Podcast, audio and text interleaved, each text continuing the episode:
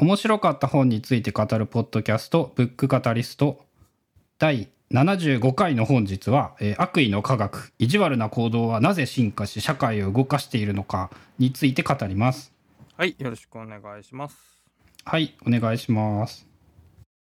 えーっと、今回は2人読了パターンということで、えーとまあ、両方がこの本について語るという感じなんですが、簡単に書誌情報をさらっていくと、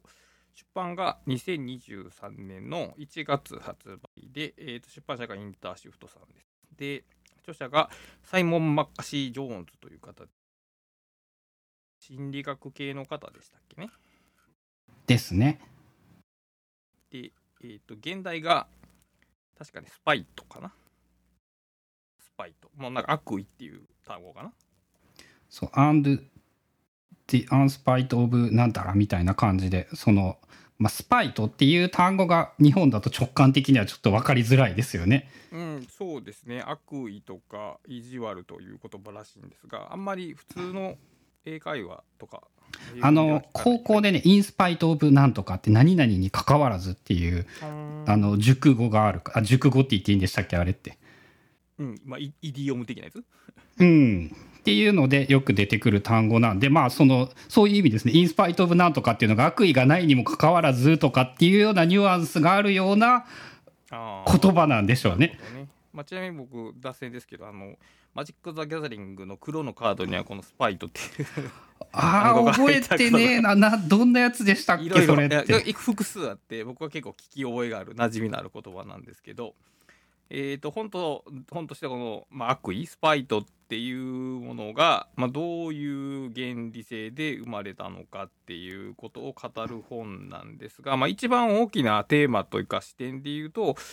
その進化論的に考えた時にその悪意ってなぜあるあると言えるんだろうかというようなことが、まあ、中心的な、えー手段になっているかなと、えー僕は読んでて感じました。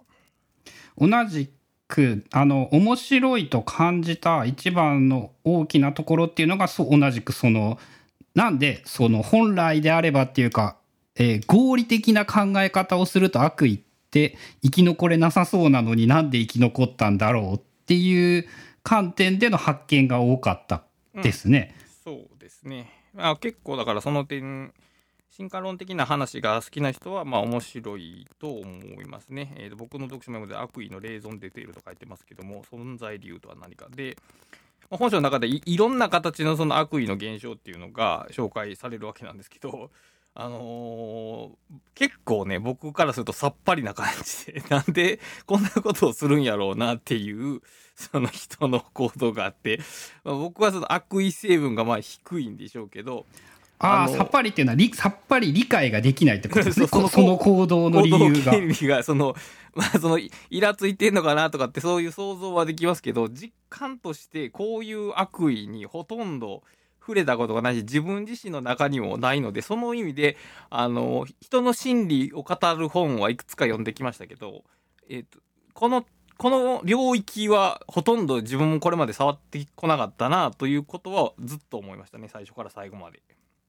まあ、まずあのこの本の最初にも書いてあったんですけどあのこういうことを研究してるのものがほとんどないって最初に書いてありましたよね。それで言うと協力行動利他的行動利己的行動っていう3つはよくあるしよく見られるんだけど悪意ある行動というものをあんまりみんな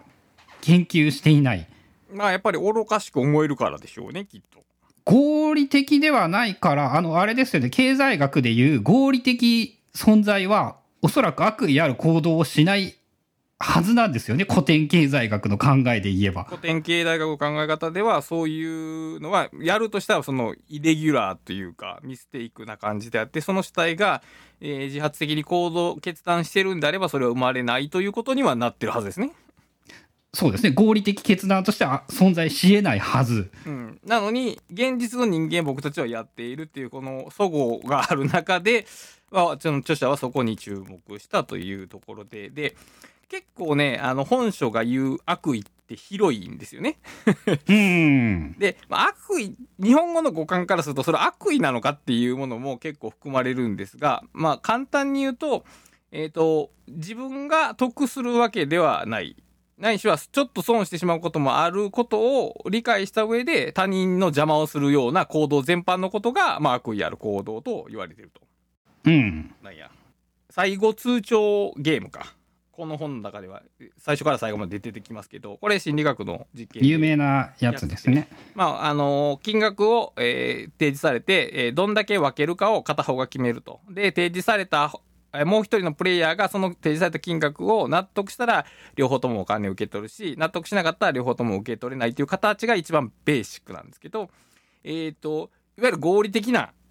人間であれば、例えば相手が99ドル取って僕が1ドルであっても絶対うなずくはずだというのが合理的な考え方の決断なんですけど、まあそうしない人、つまり自分が1ドルだったらいらないと拒否する相手の99ドルを、えー邪魔獲得を邪魔するっていう行動も、ほんまあ本書の中では悪意ある行動と呼ばれるわけですけど、まああんまり悪意感 僕は感じないですけどね。まあ悪意っていうかやっぱそこがスパイトと悪意っていう言葉の違いですよねそもそもで言うところの。まあ、あの、オファーした人からすると意地悪されたという感じは多分受けると思うんで、その、あけうーんと、提案側からしたら悪意ある行動をされたようにも見えますけど、でも逆にオファーされたからすると、99対1なんていうのは悪意ある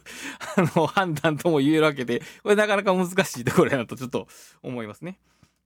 そうあの小ネタなんですけど、はい最近ねそういう英語のねニュアンスがね分からん時はねあの AA 辞典がやっぱねすごい役に立って例えばその悪意のスパイトっていうのを英和辞典で調べるとやっぱ悪意意地悪とか恨みとかそういうニュアンスでしか教えてくんないんですよね。で AA 辞典を引くと例えばえっ、とこれはコービルドかな？だと「A feeling of wanting to hurt or upset somebody」っていう。うん、誰かを傷つけたくなる気持ち？そうですかん、えー、とハートの感情とアップセットサムバディの気持ちっていうのでハートだとまあ傷つけたくなるだと思うんですけどアップセットサムバディっていうとなんかこうやり返してやるみたいなああ、はあ、仕返しとか。ニュアンスが返ってくるんですね。そうすると最後通帳ゲームのやっぱあのスパイトという意味はあアップセットサムバディって言われれば納得できるよねっていう。ちょっとズレがあるっていうのは確かにその通りですな。なるほど。うん。で、そういう意味で、あの、やっぱね、英、英辞典というやつは結構役に立つなというのを最近はよく思って、こう、あの、英語の本とか、特にタイトルってニュアンス難しいじゃないですか。確かに。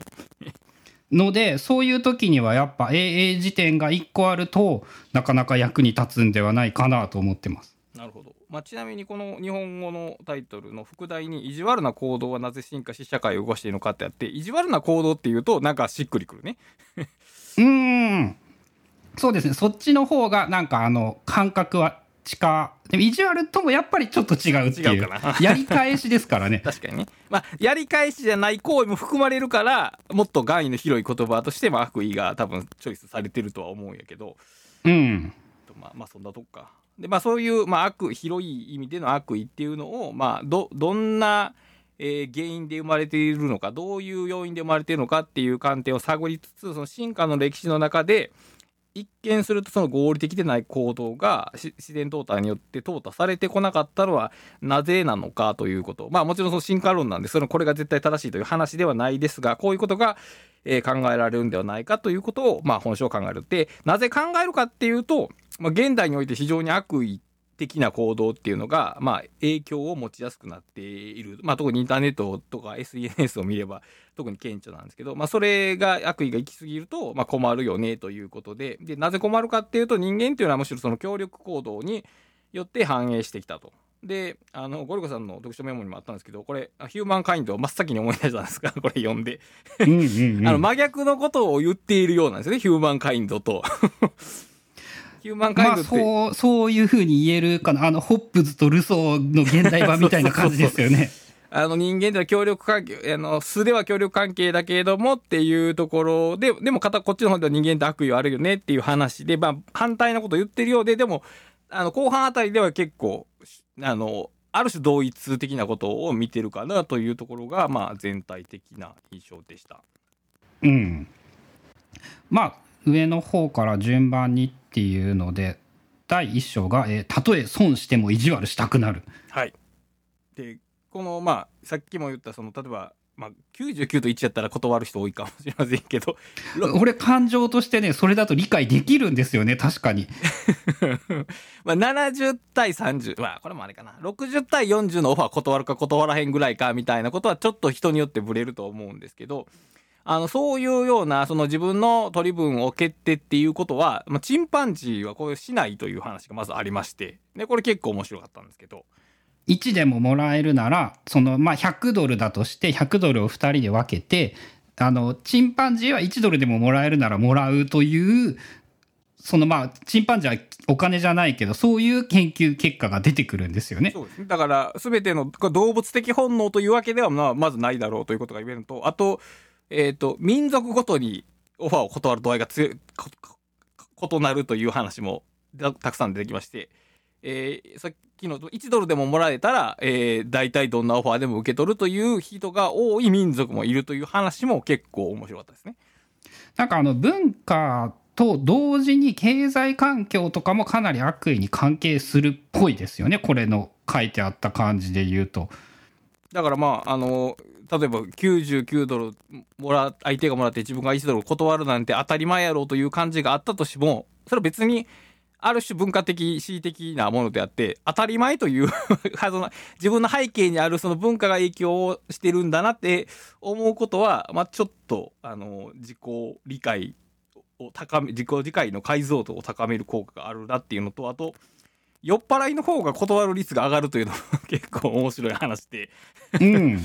人間の本能は悪意を持ってるって言えるってことなんですよね。それを考えると。だから悪意、悪意ってその、えーふ、こ仕れを返し？うん、仕返ししたくなる気持ちは、ほある種、ほ人間という生物の本能的に深い部分にはあって、で、ご、断らない人は、その本能を抑える力があるのではないかという話もありましたね。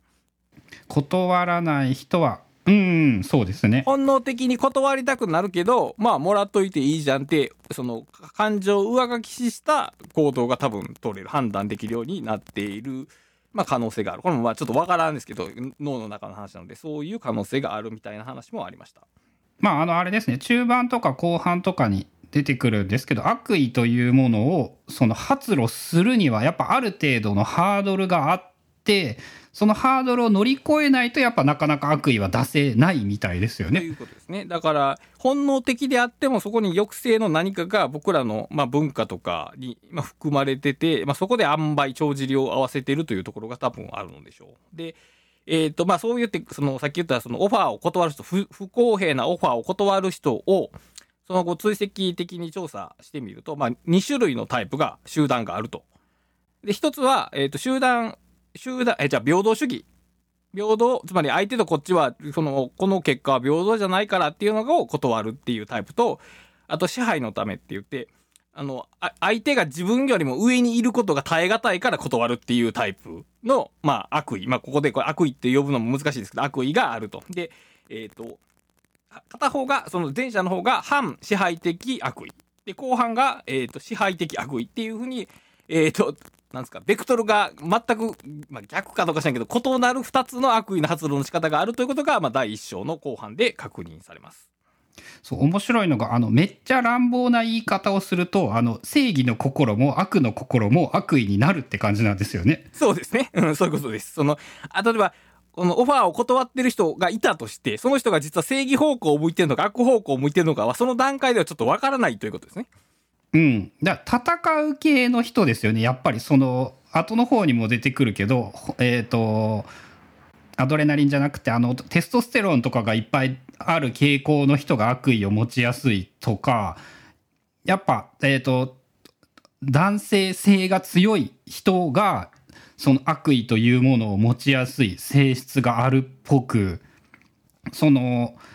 一概に悪意という言葉をやっぱ日本語での悪意にしてしまうとわ悪になってしまうんだけれども 正義の行動もその悪意だっていうところが結構その気をつけないといかんというか重要なところな感じがしてそれはそうやと思います。で、あの後半に、これも後半の話なんですけど、結局、大元って大元はもしかしたらそのただ単なる意地悪な反反抗的なものをやったのがその中にあったものが美徳として、えー芽生えてきたというような、えー、と道筋があってその根っこは一緒かもしれませんね。結局ね。根っこは一緒やけどその周りの環境とかによってそれが正義的な機能を持つこともあるしそうじゃないこともあるという場合もある。まあどちら人間ってあの結局平等主義なのかその権力志向なのかどっちやねんっていうことはなくてまあどっちもなんですね。どっちも持っているしあるパラメーターが強い人もいれば弱い人もいるし、まあ、ちょうど中間ぐらいの人もいてそういう人間のそのモザイク的なその性質をまあ抑えようというところは、えー、と第2章でちょっとだけ触れられておりますね。まああれですね進化論の話で言うと人類というものがあの自己家畜化という言葉で基本的には牙を抜かれて育っていきそのなんか生物的にもあれですよね男女のなんて言うんだろう。個体差とか個体っていうか大きさの違いとか腕力の違いっていうのの違いが大きいほどそのオスが力を持っている傾向があってで人類はなんかどうやら自らそういうのをできるだけフラットにする方向に進化してきているっぽい感じでゴリラとかはあれですよね。思いっきりオスメスの差がでかい霊長霊長類全般ではないか。特にその猿猿系統のやつは割とオスメスの差が大きい中で人類は多分おそらく一番差が少ないんじゃないかぐらいの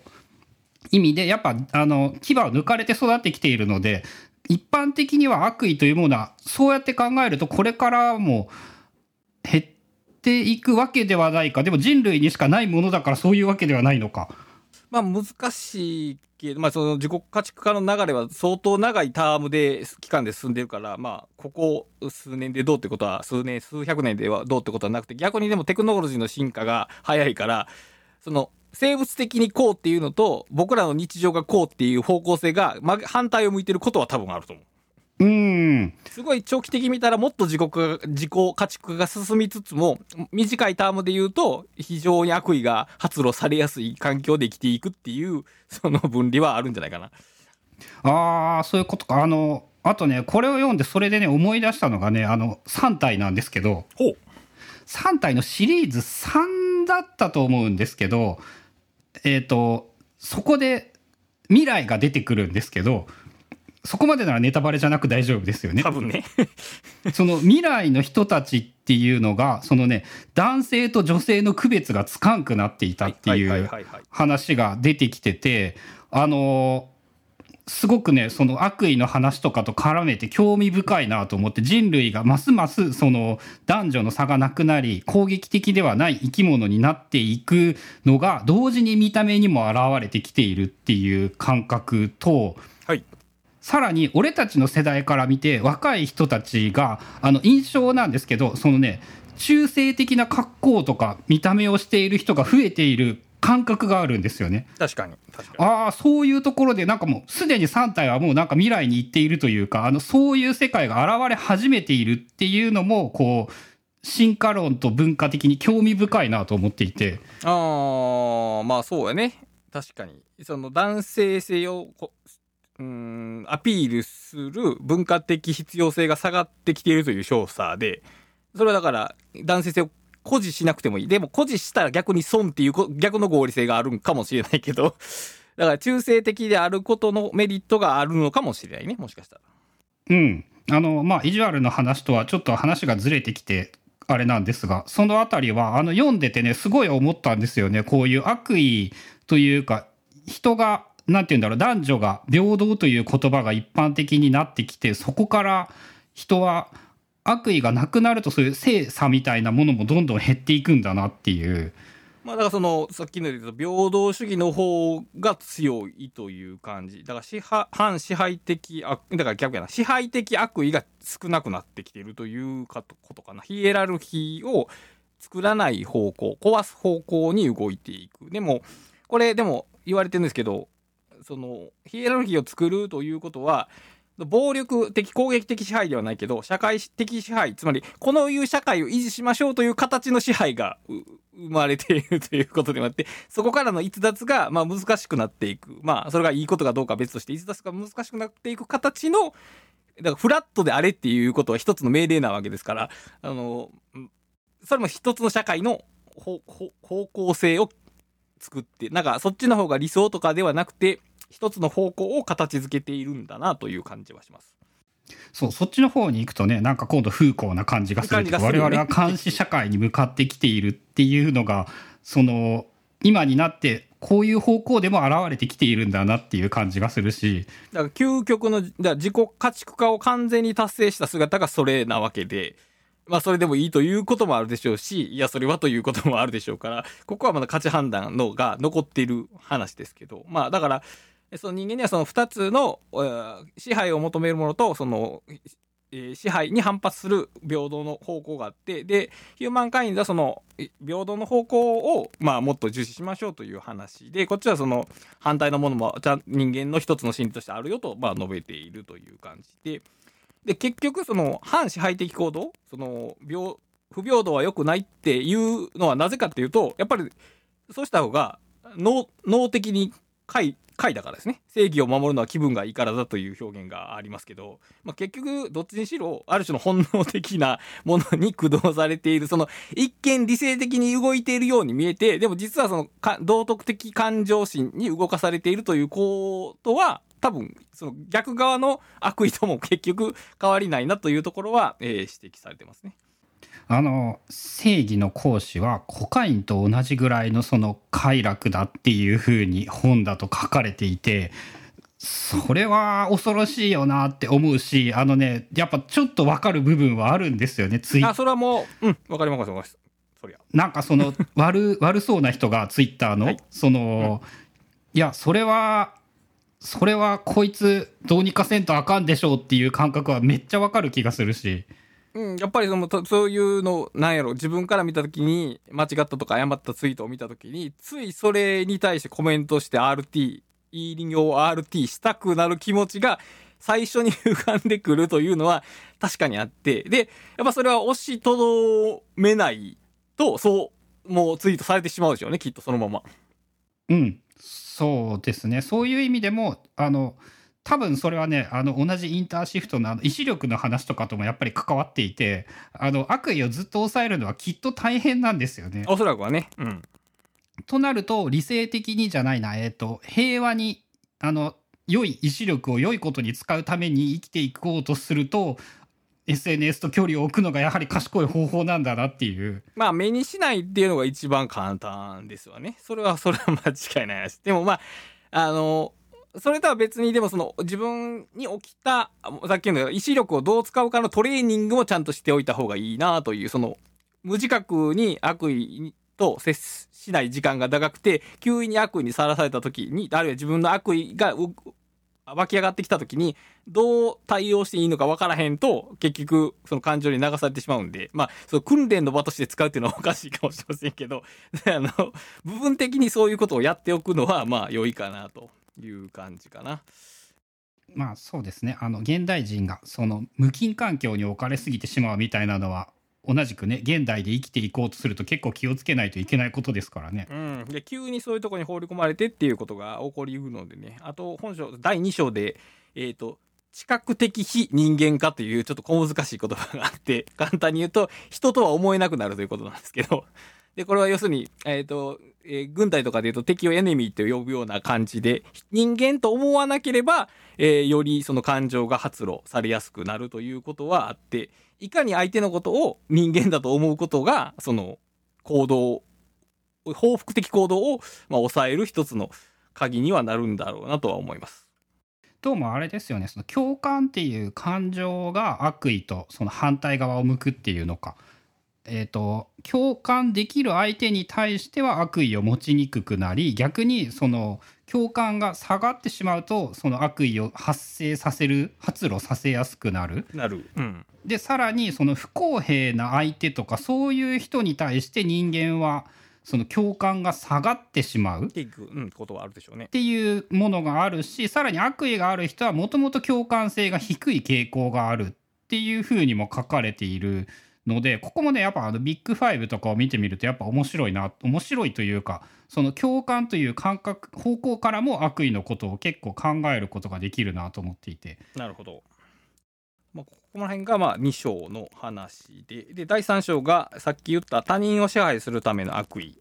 支配的悪意の話で、えっ、と、まあ、ごく簡単に言うと悪い人のことなんですけども、えっと、まあごまあ、悪いというとあれですけど、えっ、と、平等主義のためというよりは自分が相手よりも有利に立つ。しかも相対的に有利になるために、えーさっきのような悪意のある意地悪な行動を、まあ、取るという話があって、多分ね、この章やったと思うんですけど、その、あるゲームの話があって、3つの選択肢からどれを選びますかというのがあって、まあ、持ってるポイントが一番大きい人が勝ちっていうゲームで、えっ、と、あなたが、えっ、と、520ポイントもらえてみたいな選択肢が、まあ、いいろいろあって、で、一つは、自分が一番大きいポイントをもらえる。で、えっ、と、もう一つは、相手と自分が同じポイントをもらえる。ぐらい、うんで、最後は、えその一番多くもらえるポイントよりは少ないけど、相手がもらえるポイントがめっちゃ低くなるっていう、その3つの選択肢があって、その、まあ、僕の考えからすると、1個目と2個目は分かるんですよ。1個目と2個目は。一つは、まあ、ゲームは平等に進めようっていうの方がいいって考える人は、その、まあ、真ん中の選択肢ありますし半々を選ぶんですよねで自。分が圧倒的に有利、勝つっていうんやったら自分が最大ポイントもらえるのを選ぶはずですけど、でも3番目ってものすごい中途半端なんですよね。そのゲームの戦略的に考えても。まあ大雑把に言うと1番が500と300で2番が400と100みたいななんかそういうイメージですよね。うん、でそでもそれを選ぶ人が、まあ、一定数いるという話が聞いてあこここまでその選択肢に対する考え方が違う人がいるんやなと思ってそのだそこれこそもまさにあ自分が得しないけど選んでるわけじゃないですか。そのゲームのルールを知ってた上でそれを選ぶとしたらうん、その勝つためじゃなくて相対的な有利感を得たいがためにそのその選択をする人がいるんだなというのが本当に驚きでしたね。まああの同じく自分もその感情があの理解できないというかそういう感情はあんまりないというのが理解できると同時に資本主義って大雑把に言うと3番じゃないですか。相手を相対的な優位を取る。相対的な優位に皆が資本をつぎ込もうとするというのかな？エネルギーを注ぎ込もうとするというのかな？自分が得られる絶対的な価値というよりは他人と比べてどうかに注力してしまうっていう。さらあにそこを煽ることによって大体稼げる なるほど。あのすごいねここはねダーウィンエコノミーを思い出したんですよ、うん、思い出したね。一番最初のあの人というのは何て言うんだろうある程度までだって極論を言ったら俺たち日本に生きていたら、はいえー、とコンビニバイトをしていれば生きて、うん食っていくことはできるんですよねそう、今いろいろ問題はあるけど食っていくことはできるね。はい。でもそのいろいろ問題はあるけれどもっていうのはやっぱそれをどこに置くかっていう問題があって3食お腹いっぱい食べられる以上のことを目指す必要はあるんじゃないかって言われたらあの生物の本能とし本能うんと遺伝子の乗り物的な意味で言えば、えーひとまずそこで目的は達成できているわけでいや、まあ、ここで反論するとやで。そこは多分繁殖に有利かっていうポイントがあるじゃないですか、きっと。進化論的に。で、多分有利じゃないんですよね。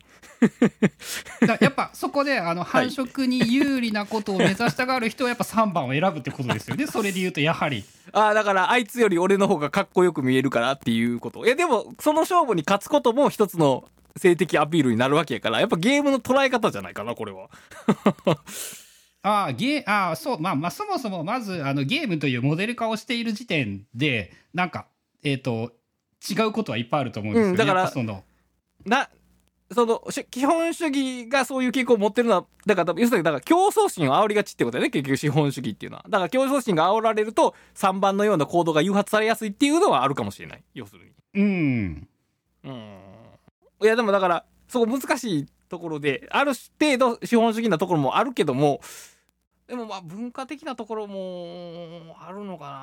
な。ここは今ちょ文っと。化というよりはやっぱその繁殖の心だと思うんうんですよね。それを刺激されているというところはあるよねきっと。うん。繁殖にその感情が繁殖に優位に働いたのででもそうかだからゲームを錯覚させてるっていうことかな。要するに。分かった。だってゲームを勝つんやったら最大ポイントもらった方がいいわけじゃないですかだから資本主義はででもゲームの勝ち負けをあれじゃないですかね。えっ、とオール・オア・ナッシングで判断するとは限らないので確かに。特にその生存競争においては。確かにね。その NFL だったら勝つと負けるでオール・オア・ナッシングなんですけど はい。例えばで言うと,、えー、とこう作るで言えば100と1でもあの1獲得できる可能性はあるので。もちろんね。あまあ総取りではないけどあだから総取りであるかのような錯覚も生んでるんじゃない？ということは。え総取りでないからあの少しでも自分が多くなるようにするんじゃないですか？そうかな。なんか逆の気がしたけどなんかむしろげげ行われてるゲームがもっとうん短期的なものとして捉えられてるんじゃないかな。だからこそその細かい差異の方に注意が向くようになってるっていう気がまあの子ど。孫を残す人数で言うと,、はいえー、とゲームのポイントが、えー、と生まれる子供の数だとするならば、はいはい。えー、と500対400ではい。子供が増えるパターンと、はい。えー400対100で子供が増えるパターン、はい。400の人がどんどん増えていくと思うんですよね。そうですね。100をどんどん淘汰していく。はい。500対400を選ぶ人は、えー、と相対的に増えにくいというのか。となるとそのそういう悪意を持った行動というのは、えー、と違う、えー、と長い目で見て数が増えるのは400対100を選ぶ人なんじゃないのか。そうかだからさっき言ったそのい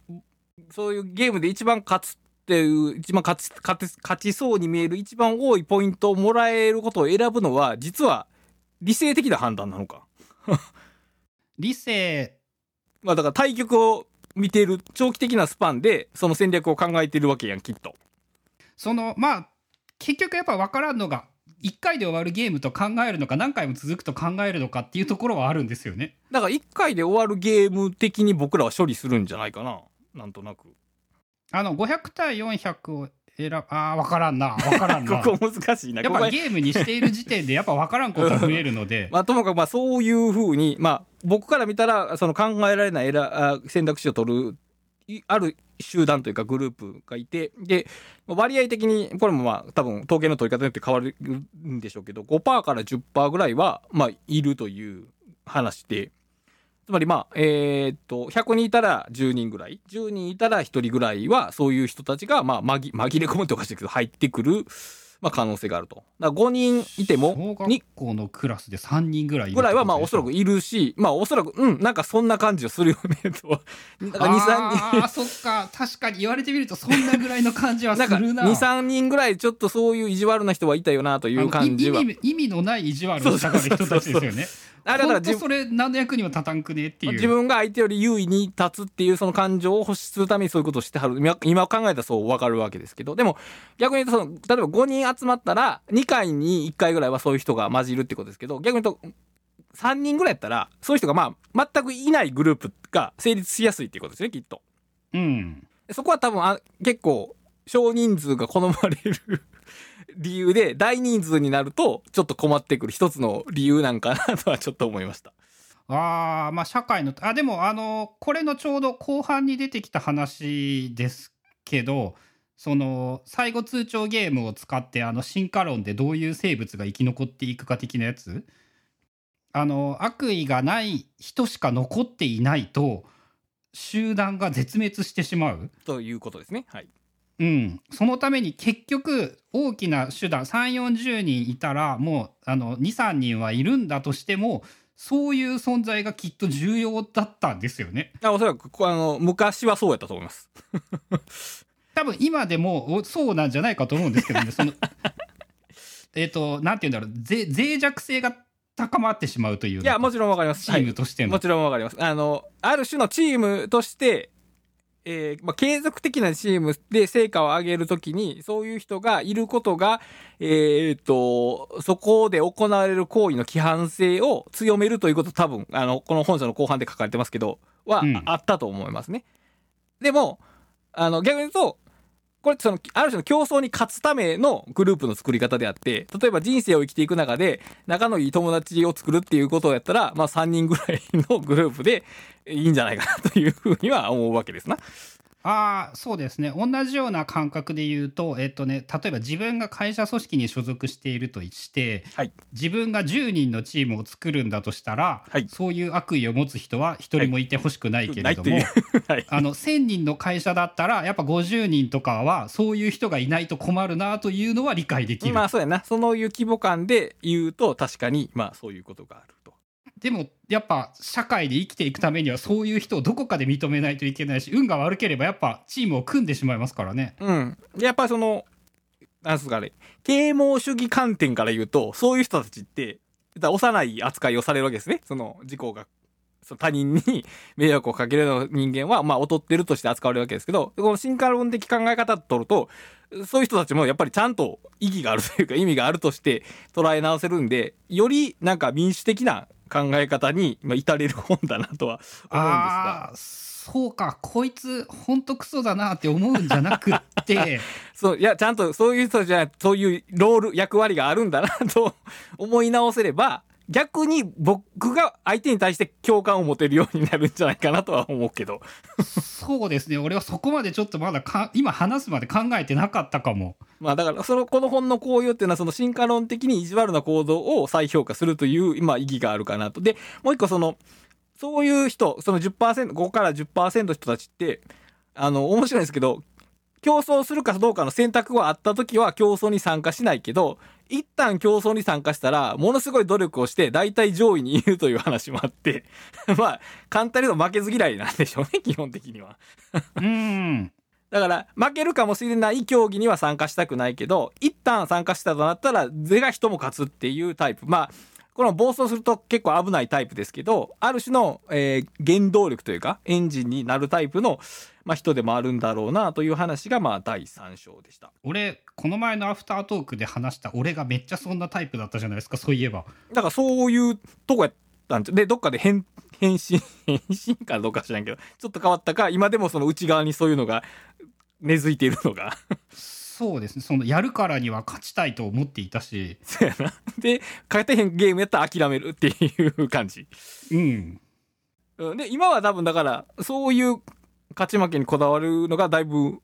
減ってきてる、なる軟化してきてる。だと自分で思うんですよね。うん。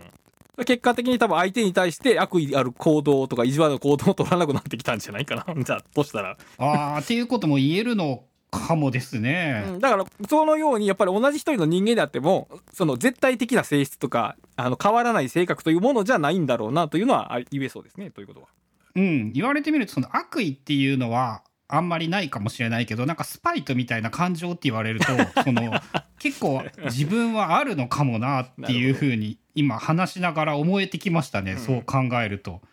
まあだからその、特に若い頃はその、伝統用がうんぬんかんぬんで出やすいのかもしれないけど、こう、そういう行動が前に出やすいのかもしれないけど、まあ変化もまあしていくだろうというとこですね。で、第4章が、えーっと、まあ悪意と罰が進化したわけということで、まあさっき、ここがうん面白かったですね。出てきそのた、そのいろいろな。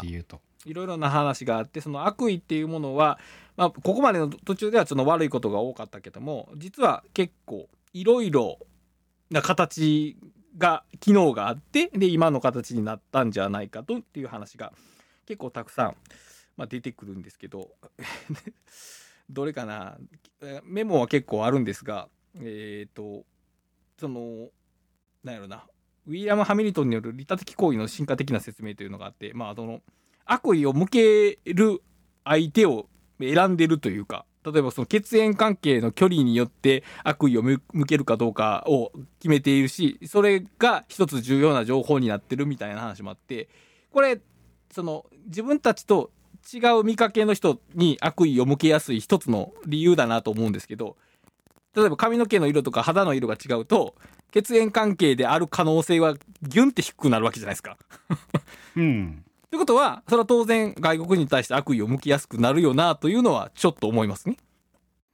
まあ、あれですねあの大きく出てきたのがその血縁関係とか自分に近い人に利益をもたらそうとするためのそのウィルソン的利益っていう書かれ方をしていたものと競争相手の邪魔をしようとするハミルトン的悪意というものがあってその悪意を持つ悪意な行動というのは、えっと、個人個体として見るとデメリットだらけなんだけれども悪意によって身内が得をすれば結果的にその自分たちの仲間が増えることになってそれによってその人類全体で悪意を持った人が今でも残っているんじゃないのかっていうその予測進化論的な予測ですね。そうですねでこのウィリアム・ハルミントンはどっちその悪意じゃなくて利他的行動？つまりえっ、と例えば、えー、なんや動物とか昆虫とかが自分の身をさらして、えー自分の血縁者を助けるあるいは女王蜂を助けるみたいなことがその一番最初の進化論では十分に説明がつかなかったけどいや個体の生存が重要じゃなくてその自分の DNA の残すこと自分が持ってる DNA を残すことが生物種にとって重要だからそういう行動も一つ進化論で説明できるよっていうその包括的用度という概念を持ち出して非常にクリアな、えー理論として、まあ、進化論を整えたわけですけどこれを使えば、まあ、悪意も説明できるだろうというような話が、まあ、中心でしたかね。うん昆虫界だとねあの生殖能力がない昆虫っていうのがその自分たちの身内のために戦うっていうことをよくやっていてその人類だとそこはちょっと違ってくるので難しいところですよね。確かにだからここが、まあ、単純な昆虫と人間との違いではあるけどでも悪意っていうものが進化論的に十分説明がつく、まあ、その全体的な包括的用途とか長期的な利益をもたらすことが、えー悪意ってあるからその短期的に見て合理的非合理的な行動をしてるように見えて、まあ、実はそうではないのだと言えるっていうような話が、まあ、一つあるのとあと人間の悪意っていうのがその感情による反応のばらつきがあるという話も指摘されててだから常じゃないんですよねアルゴリズムじゃないうん、もう人間の差がですからねそこは。ある時は悪意を返すこともあるし返さないこともあるっていうその反応のばらつきが実はその戦略として見た時に実は有効。常に悪意を返す人よりも状況と適度にランダムに返す。あるいはその状況に合わせて返したり返さなかったりする方が実はその戦略的適用度が高いという話もあってこれアルゴリズムと人間の違いだ。だからアルゴリズムで悪意を絶対持つみたいなことになってしまうと、えーそれはそれでまた良くない結果になるから人間のそのばらつきの一つの、えーこれも進化論的な価値っていう感じがしますな。これで言うとあれですよねあのなんだっけその最後通帳ゲームをやってみて、えっと、悪意ある行動を100%の確率で罰してしまったらその一族はやはり全部いなくなってしまいじゃあ悪意ある行動を100%野放しにしてしまうと今度は悪意によって全体の利益が下がりすぎてあの全く社会として結局そのその種族というのもうまく生き残れなくってこの中庸がやっぱり重要なんだ。2分の1ぐらいにしといたら大体うまいこと言った。そうですね。だから戦略ゲーム理論で言うとそのしっぺ返し戦略というのが一番効果的だという話はあったんですけどもっと単純にその感情によるばらつきっていうのが戦略を最適化してるんだっていう話は面白くて。でこれえっ、と間違えるのっていう話本も紹介しましたけど、うんありましたね、人間も結局そういう確率論的な振る舞いをしてきましそういう脳を持っててでそれに合わせた社会の構築がなされていると考えれば非常に調和的な結果だなとだからこれを確あ率論だったのがうまくいったんですよね多分結果で言うと。それが多分一番たまたま進化論的にとすすごいすべてたまたまたまたまうまくいくものができてしまったからこのパラメータをどちらかに寄せてそのブレない方にするとむしろその戦略的適応性が失われるだろうなという予想はこの本には書かれてないですけどちょっと読みながら思いましたね。うん、あとねもう一個その近いところで思ったのがさっき言った、えー、と血縁のはいはいはい。を識別してそのハミルトン的悪意を持つ生き物っていうのがいるらしいんだけれどもその生物界全体で見るとそういう存在って非常に稀なものでうんほとんどいない。そこが、えー、と人間界で言えば5%から10%ぐらいいるっていう 言えるわけじゃないですか。確かにそうやね。はい。そこはその人間という組織の特殊さというか変わったところというか。まあそうやな。だから集団的生活みあしあつ現代が特に集まって生活しすぎているからかもしれないけどねもしかしたら、うん、なんかひょっとしたらその集団というかみ密集度が高まったことによってそっちが重要より重要になってきた。っていうことはまああるかも。可能性としてあるんじゃないのかなっていう。確かに。まあその結局誰か悪いことをした逸脱したことをしや逸脱する行為を誰かがしてそれを誰かが罰することをしたらその人たちの周りの人たちが自分の規範性を新た強化することにつながるから、えー長期的に見てその集団の行動がより全社会にとって有用なものになっていくっていうことが起こりうるのでまあその悪意っていうのが、えー価値があるという説明で。だからそうやな。まあこれ難しいところで、まあ、だから悪意を持ちましょうっていう話ではないんですけど悪意ある発言があったとしてもそこにはちゃんと適用的な理由があるし実際原理的にそうでしょうね。誰も何も言わない会社って働いててハッピーやけどどんどん規範が多分崩れていくでしょうから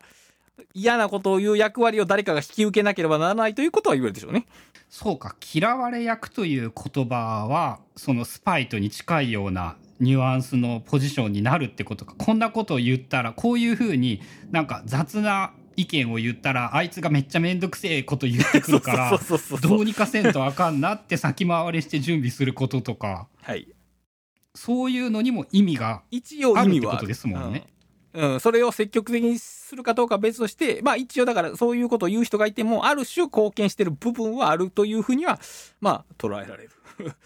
まあ、大きな組織であればあるほどやっぱね多分なんて言うんだろうなえっとちょっと前までその大企業って非効率で本当こうこういうのってどうにかならんのかなって思ってたんですけど多分集団が大きくなればなるほどやっぱ効率を100%にしたらなんて言うんだろう脆弱性が高すぎるというか。冗長さがなくなる柔軟さがなくなるのでやっぱいろんな役割のそういう極論、まあ、できない人とか嫌なやつとか悪いやつっていうのが大事なんだなっていうのはちょっと分かるようになってきたんですよね。そうだね。だからある種のその生態系として、まあ捉えた方がいいという、で、あ話があって、でも、この、この最後の方に、その人間、人々は明らかに報復のために行動している場合でもそれに気が気づいていないっていうのがあって、まあそれはそうなんだろうけど、だからさっきの言った、その、意地悪なことを言う人会社の中で。それを意図的に引き受けてる場合は別として、そうじゃない人って、自分は心の中ではみんなのためと思って言ってるかもしれんけど、まあ実際そうじゃなくて、ただ自分のうさ話をしてることが多いけど、多いけど、結果的に、の会社の規範を役、う向上させる役に立っているという、その意図と結果のズレが起こり得るのがこの悪意の、まあ面白いところですね。まああの、まあ、最後の方にそのけ計算戦略として悪意をちゃんとうまいことコントロールしようって話は出てくるんだけどやっぱ分からずにやってしまうと その人自身はあまり幸福ではなさそうな気はしますよね。まあ周りからどう扱われるかに、まあ違いが、まああるでしょうね。この辺ちょっとまあ面白い話が第4章でした。あとねその心理的悪意っていう言葉がなかなかあのいいよなと思ってその周りに「お前俺に攻撃してきたらどんな目見るんか分かっとんだろうな」っていうそのそういうのを見せつけておくことで悪意がかかってこないようにすること。そうやな、バリアーとしての悪意。まああのヤクザが怖い格好をするのは多分そういうことだと思うしそれもなんか悪意っていうよりもスあスパイトではないのか。そのこれ最後に出てきたその悪意をちゃんと理性的にコントロールして、えっと、重要な場面できちんと使えるようにしようっていうことを踏まえた上でこのね心理的悪意って大事だと思っていて。まあだからね、これがね、難しいところで、そのいつでもこれを貼ってればいいかっていうと、まあそういうわけじゃなく、例えば僕とゴリゴさんのこの間で心理的悪意を発露されても困るわけじゃないですか、それはね。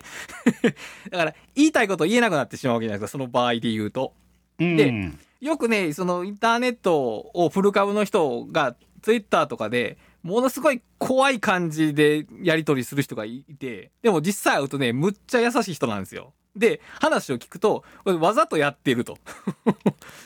SNS でそういう態度をとってると変な人に絡まれなくなるからという話を聞いておおなるほどと思って。これつまりインターネットっていうその悪意に集まりやすい場所やからその心理的悪意っていうのを 発動させてんねんなと思って。だからそれこそ使い分けですよね。うまく悪意を使ってるという感じがしましたね。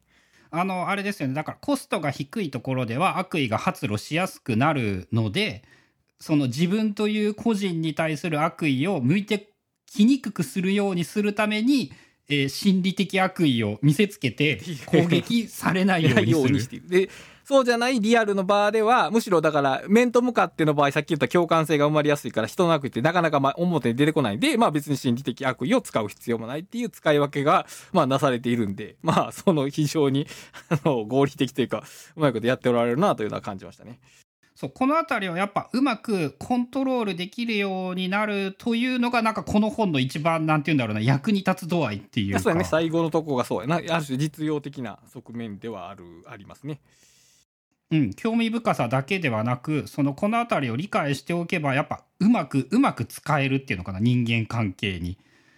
そのやばいこと言ってくるやつはそののさばらせておいてはダメで 確かに自分に関係ないんだったらいいかもしれないけどお前俺のことを俺の方に攻撃してきたら絶対やり返すからなっていうのはやばいやつにも知らせておかないといけなくって。うん、だからどう使い分けるかっていうところですね道具としての悪意っていうことだね要するに。うん、道具としての悪意の使い方をきちんと身につけておくことでその、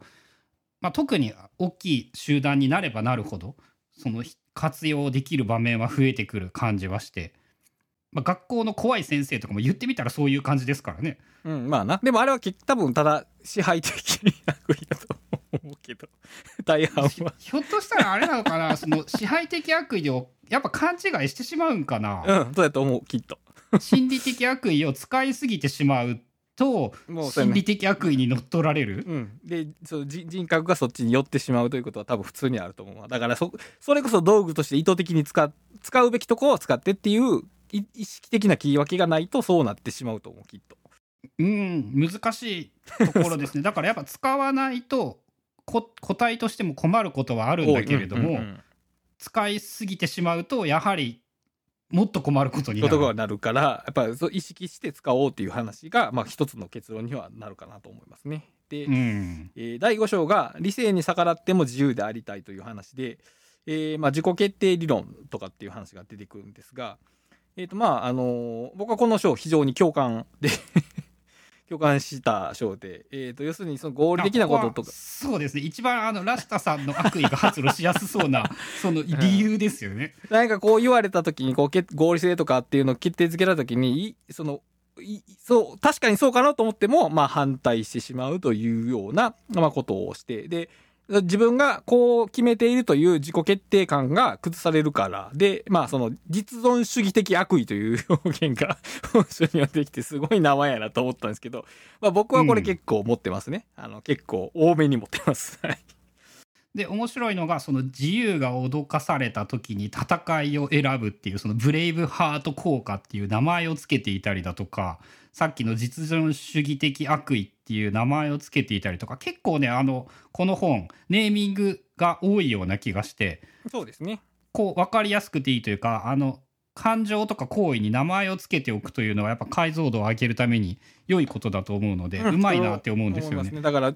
以降多分僕が似たような感覚を覚えたらあこれは実存主義的悪意やっていうふうに再解釈できるので、まあ、そういうネーミングはまあ重要かなと。あと第5章でその自由意志があると信じるかどうかによってその人の規範的な行為の量がまあ、度合いが変わってくるという話があって、まあ、これ結構切実な、まあ、問題なんですが僕は自由意志があると思ってる派ですけどゴリゴさんどっち派ですかね？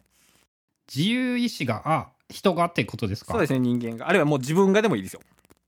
ああもうそこはねなんかあの疑いなくあると思っている系ですね自分は。なるほど。でも一応脳神脳科学系の本を読んでるとその自己自分自己決定っていうのはえ錯覚であるみたいなことを論じてる本も多いわけですがそれでもぶれないですか、うんとね今のところ自分が勉強した範囲ではやっぱ全然その 腑に落ちないというのかな。はい。えっとなんて言うんだろう。そのそれはそれで面白い意見だと思うけれどもやっぱその自由意志っていう言葉のあんまりそういう感覚ではないんですけど、うん。なんかえっ、と自分で考えて決めているという感覚というのはなんかどどう理性的に考えても消せない？そうだね。そうだね。だから、いや、で、感覚、実感としてある、あるのは消せないっていうのはもちろん確かで、で、まあ、僕はそれは断固と言いづらかったですけど、まあ、この本からすると、その感覚を持ってることそのものが実際の行動とか決断に影響を与えているというところで、まあ僕は援軍になるかなという、まあこれよく論じられてる話なんですけど、あの、やっぱ自由意志があると思っていることで、ある種の規範性が保たれる。まあ、その規範性がいらんって言うんやったら、まあもちろん自由意志もいらんと言っていいと思うんですけど、あの、社会的、社会性をある種、ある程度持ちたいんであれば、あるいはその他人に対して、ある程度失礼のない行為をしたいんであれば、自分がその行為を選んでいるという感覚を、まあ、持っておくことが、まあ、大切だなというところでしょうかね。まあプラグマティズム的な話で言ううんとそうなってくるよねってやつですよね。そうですね。あとはやっぱ面白かったのがそこに出てきたあの我々の理性というものがそもそも間違えてることってすげえいっぱいあるからその理性的でない行動の方が結果として理性的なこともあって、はいさらにそのなんていうんだろう反発心というものがクリエイティブな心をも刺激するっていうのでそのね実存主義的悪意に関してはね結構全般的になんていうんだろう褒めてるっていうか推奨とは言わないんだけどはい。こう意義があることだっていう感じの言い方をしているのが面白いなと思って、まあそうやね。あんまり否定的なことは書かれてなかった気がするね、そういえば。うん、その勝ち目がない状況だとして普通だ合理的判断で言えばやっぱ諦めるんですよね。そうですね。でもそのそれをこの、まあ、これも悪意っていう言い方をしてるんだけど多分スパイトだと思うんですけどそういうスパイトという感情があると新しい解決策も見出せるかもしれないしあのそんなことは不可能だって言われるとかえって向きになってやって実はできてしまうとか、はいそれはなんかね人間のプラスの方向にすごくすごく機能している気がするし。まあそうやね。もちろん、その、た何クソでやったことが失敗することも大半あるわけですが、まあ、クリエイティブって、まあ、10回やって1回成功とか100回やって1回成功のカテゴリーなので、だからこういう心を持てないと、まあ、クリエイティブには至れないっていうことは言えるでしょうね。あの人間が空飛んだのとかねもう絶対こういうこういう感情なんだろうなって思って そうやね。そうやね。そらそうだ。そんなんできるわけねえって言われて絶対ね絶対このこの気持ちがあったと思うんですよねおめえそんなこと言うんなら見とけよっていう感じでそうやね。そういう、まあ、ある種の見返しを、だから、相手に攻撃するんじゃなくて、別のベクトルに向けて、えー行動したら、まあ、うまいこといくっていう感じなので、まあ、これも力の使い方の問題でしょうね、きっと。うんでね人間とはその理性的な存在ではなく機械であることをする機械であることを拒否しようとする機械のようなものだっていう言い方もしていて、あこれもまた面白いなと思いましたね。うん。そうやな。だから、い人間は自分のことを機械と思っていない機械というのが、あの、そのねじれた感じで面白くて。でもまあ実際その通りでしょうね。ある種僕らは圧倒的に機械的反応的なわけですが、そう信じていないことが多分意味があるんでしょう。きっと。うん、そうそこがっていう話ですよね。と、まあ、第5章が、えーじゃあ第6章か、えー悪意は政治を動かすの話で、これアメリカの政治の話というか、ほぼ、なんでえートランプが勝っちゃったか分析ですよね。話なので、まあ、ここはもう飛ばしまして。で、第7章が、神聖な価値と悪意ということで、まあ、宗教的な観点と、えーその悪意の話で、まあ、ここも結構いろいろ、まあ、ここはねあの重重かっ重かったといね。うか、はい重かったですね。うん、特にその、えーある種の神聖なこ価値を汚された人が、えー自爆テロに至るっていうようなことがこう中盤あたりかなかなり語られててまあその今現在でも戦争って行われてるわけですけど、まあ、平和なここで生きてる僕らにはちょっと距離のある話ででもどうか日本人はあんまりここまでの神聖さっていうのを心の中に抱くことは少ないかなとは思いましたね。そうなんかあのこれは宗教のその悪い側面のような気がしてしまって日本という国が宗教的に薄いことでそういうのって起こりにくいんじゃないのかなとやはり思ってしまうんですよね。うん、まあもちろんその神聖なものを信じることによって救われる心もあるから、まあ恋の裏表ではあるけど、まあ、なんやろう、どう言ったんかな。うそすごい救いのあることは逆のことも起こしてしまうということは、まああるでしょうし、で、まあもちろん、えっ、と、本書にも書かれてますけど、あの、宗教に正してる人が、宗教で神を信じてる人がいきなり自爆テロするわけはなくて、うん。えー置かれてる環境の悪辣さとか、その、この世界のありように対する不公平さがあって、で、その感情を刺激するような何かとか、あるいはその、宗教団体からの、えー教えとか、あるいはその、そこで気づかれるカルチャーとかっていうのが、どんどん後押ししていく。それを強要するのが、もちろんその神聖さを汚された時に起こり出る怒りなんですけど、だから、その、自爆テロと宗教が即イコールになるわけではないという点は、まあ確認しておきたいとこかなっていうとこですかな。まあねテロとか一般的にその貧乏でもなくって高学歴でそのいわゆる賢い人たちがやってるっていうふうに言われてるし日本のオウムとかもそうでしたからね。うん。だから、おそらく何かこの社会がそういう人たちに対して提供できているもの、まあ、特に多分さっきの話で共感性がない薄いかな。共感的な物語がそこの層には薄く。で、えー不平等。まあ理性的に行動してたら不平等とかってね目につくわけですからよく。そこらが怒りを刺激していくということはあって。まあでもどうなんやろな。だから例えばずっと家にずっと家にいるか家と会社の往復してで家家帰ったらずっとアニメだけ見てるとなかなか自爆テロを起こしにくいような気はしますがそれ それがいいのか 悪いのか ああでもこれに出てきたのでやっぱその社会的な阻害というのがあらゆるものを神聖な価値にしてしまうっていうとのはあるねか。うんうんあとそのアイデンティティの融合によってその神聖な価値が生まれるっていう言い方？仲間のためならまさにまさに悪意のこのここまで出てきた話の全部のなまとめにみたいな感じになるんですけどその仲間がより良い生き残り生活をできるようにするために自らを犠牲にするということができてしまう。そうだね。でそれってそのアイデンティティの融合仲間を作ることで社会的に阻害されることでそのアイデンティティの融合をうまいこと活用してうんその苦難を共にして一体感を得て暴力にその神聖な価値を生んでしまうことでテロリズムが生まれてくる。なんかやっぱね簡単なもんじゃねえよなっていうのをすごく思い知らされて。かなり重層的に、まあ、仕立てられるっていうとああまりにもあれですけど作り上げられていくというか育まれていくようなだからあ育まれた悪意というような感じがするねそこは。うん、で一般的にその大手メディアが報じるストーリーっていうのがもっと簡単じゃないですか。ああはいはいはいなるほど。うんうんそのなぜテロをするのかってあのアメリカに起こっているんだ、はいはいイスラムのそのなんか貧乏な人たちがアメリカに反抗しているんだって言ってるけど少なくともそんな簡単なものではないっていうのがやっぱね何何度考えてもねその簡単な方向に自分は行こうとしてしまうんですよね。まあ分かりやすいからね。うん、そこがやっぱ難しいところだよなって思い知らされてそこをその悪意っていう観点からもその考えることができるようになる。そうやねだから悪意というものがどういうと特にそのある種道徳的とか善的な心の発露として生まれているものとして捉えたらまあちょっと風景も違ってくるような気はしますな。うん、というのであのここはあの重くて非常に非常に難しかったですね。まあ一番社会的な話がここは含まれてた気がします。うん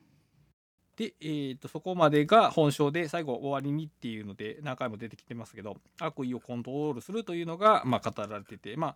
えーまあ、悪意っていうのが別に完全に無駄なものでもないし、まあ、そもそも進化論的適用なのだから、えーとまあ、悪意っていうか、まあ、怒るべき時に怒れというような話だと思うんですけどその怒り方の一つの手段として悪意っていうものをどう使っていくか。で必要な時には悪意を発動させることがむしろ長期的に良いことにもなるというような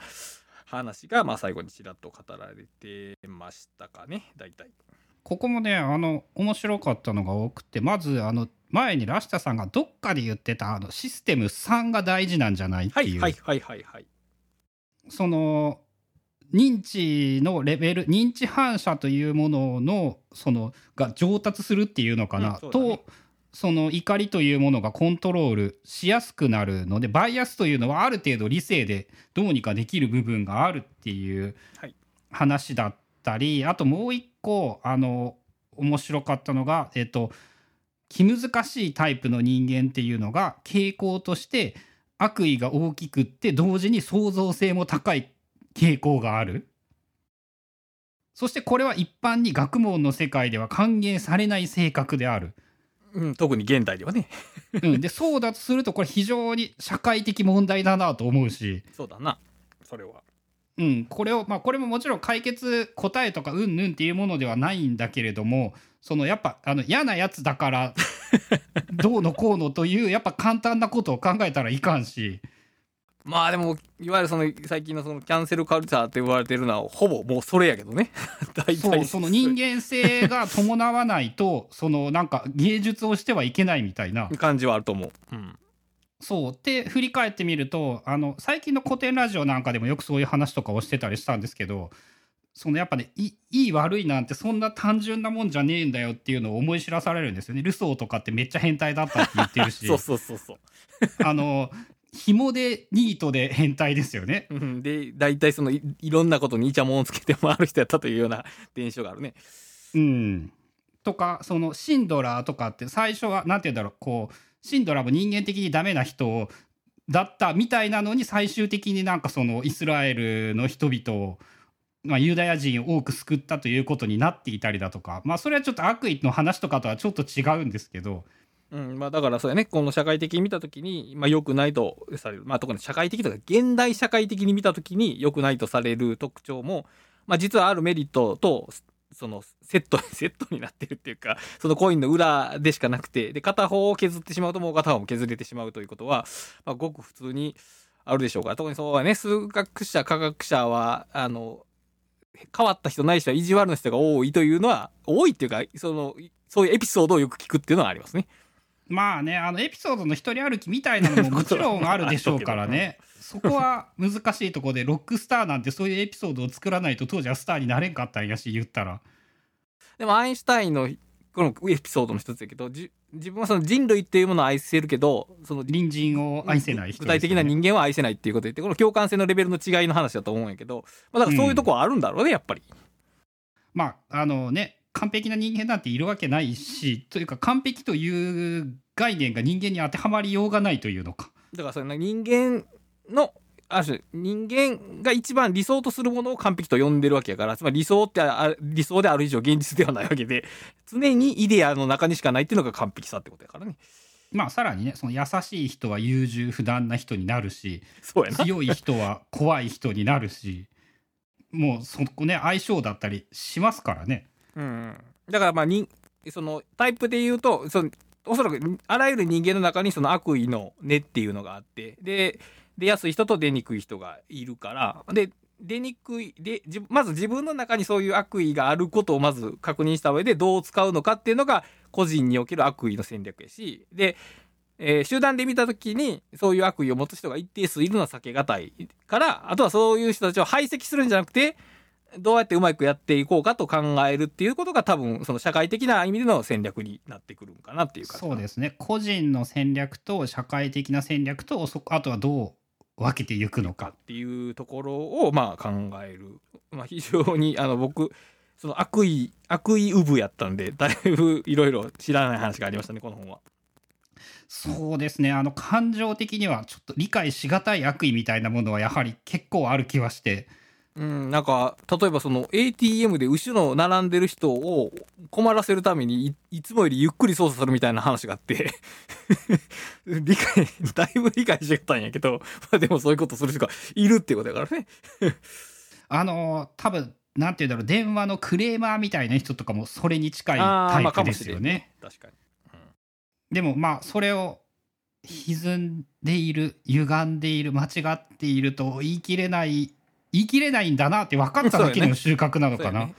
何年か前までの自分は明らかにそれを劣ってる人やと思ってた傾向はあったから そこはだいぶ改まった感情としてはやっぱ劣っていると思ってしまいますよね。あ感情のコントロールが効かない人やなっていうふうにみずっと見てたけどいやそういう簡単な切り分けをするのはちょっとこっちがむしろ 押さないんだなっていうのはちょっと思いましたね。うん、まあねそのなんか勉強してみて分かったのは、えー人にちょっと優しくなれるようになったことだなっていうのはすげえ思っていて なるほど。なんかその優劣でもないしうんうんうん。善悪でもないしそうやね。まあなのであのそそんなことで怒っていてはアホ臭いって思うようになったっていうのも同時にあるのかもしれない。まあ確かにね。そりゃそうだ。うん、あのやっぱ最後の結論あ自分の中で最後の結論として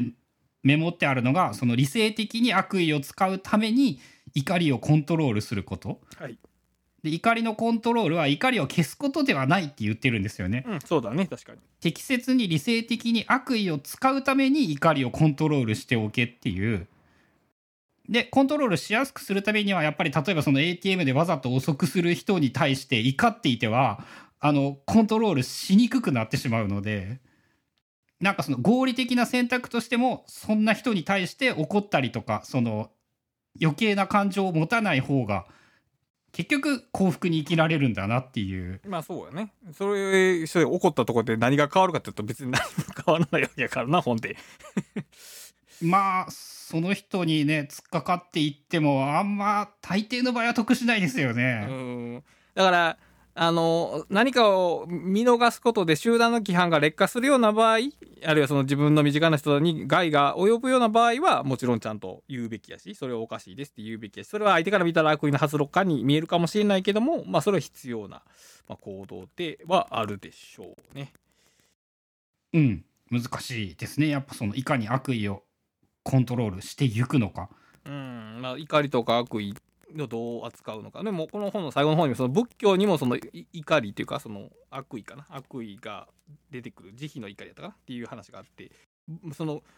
仏教というものですらそういうものが出てくることを考えればまあ一つのだって人間の持ってる感情の一種なわけですからねその全部捨てるということはまあやっぱり違うでしょうねきっと。うん、まあ捨てるではないというのはすごくわかりますね。あとあと多分生物であるというか人類で生まれたらあのなくせないものではあると思うので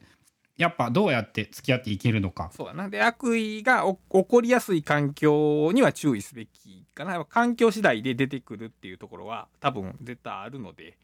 やっぱり一一対一とか顔を合わせるときは、このこのこの本ではそのコストが高くなるからやらへんという話もありますが、インターネットは特にそのコストが安いので、ああいう場で自分がどう振る舞うのかとか、あるいはその悪意が発露されやすいからこういうことが起きてるんだなっていうふうにそのえー誰かの責任として見るよりもその場の力学として見た方がまあより適切かなという気がします。そうですね我々があのインターネットでの人間関係があの俺とかラシタさんの生き方だと非常に当たり前になっているんだけれども別にそうじゃない人もいっぱいいるしそうじゃなくても普通に生きていけますからね。うん、でやっぱりなんかえー、だから漫画とかでも読んだことあるけどやっぱりそのツイートとかで悪口書いても悪いことをしてる感じがないらしいですねやっぱりあれ。その存在してないからですよね先に人間が。そう人間がいてないからねその共感性が働かないそういうだから僕ら変な話ある種リアルとつながってる部分がインターネットにはあるから、うんリアルのリアルのコードのコード規範が適用されるけどそうじゃない人にとったらやっぱりそうじゃないんだなっていうのは思いますね。まああのそうですね逆に言えばやっぱオフ会をやろうっていうことになりますからね。たまにオフ会やって相手の顔をその共感性とともに刻んでおこうというのはあるうんかもしれない、ポッドキャスト撮る時とかでもあこの人たちが聞いてくれてるんだなって分かると やる気にもなるし。そうやなだからインオンラオンラインとオフラインとのこの接合というかねある種その使い分けっていうところは一つの鍵かもしれないね。まああの消しきれないですからね。人間性をインターネットだからといって分けることもできないし、うん、別俺たち普通にネットで検索すればもう顔とかもバレるしね、その通りだ。うん、まあそこにあの本気の悪意を持って攻撃されたらもうどうしようもなくなってはしまうんですが、うん、でもまあ自分からその種をまく必要はないです。し、うん、まあなるべくそういうふうに悪意が少ない。必要でない限り悪意が出ないように、えー場を作りをしていくっていうことは、まあ、なんですかある種の生存戦略ではあるかもしれないですね。うん。ですね。はい。ということで、えーブックカタリストは番組を支援していただけるサポーターも募集しておりますので、気になる方は概要欄などチェックしていただけたら幸いです。それでは今回もお聞きいただきありがとうございました。ありがとうございます。